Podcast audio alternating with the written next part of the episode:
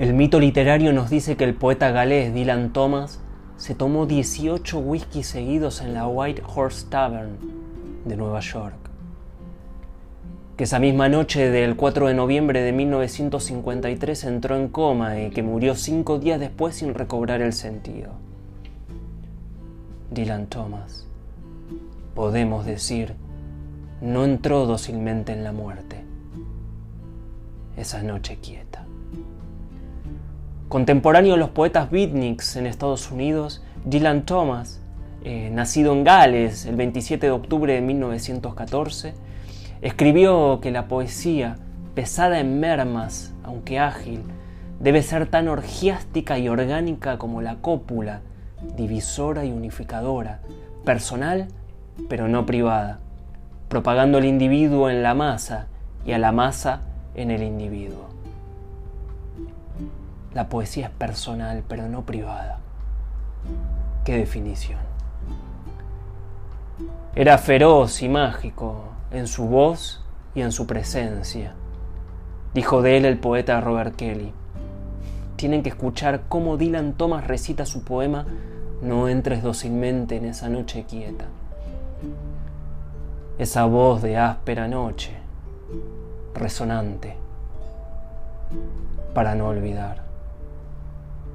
Leer bien poesía es otra forma de escribirla. Aquel poema de Dylan Thomas, el más famoso de su obra, te quita el aire. Hay que leerlo en voz alta. Escribe ahí que ni los sabios, ni los buenos, ni los locos, ni los solemnes, ninguno de ellos entran dócilmente en esa noche quieta es la rabia contra la agonía de la luz, es la vida ardiendo como meteoros.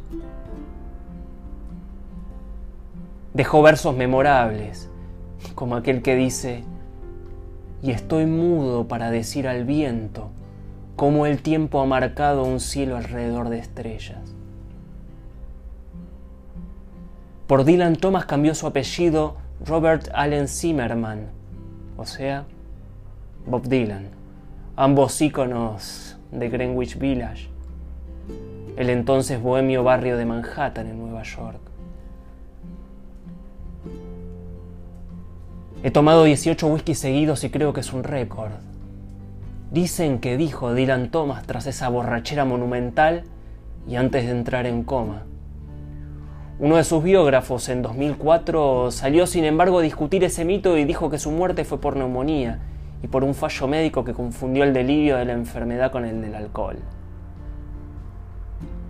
Como me dijo una vez un gran poeta argentino, injustamente desconocido, César Van Ron,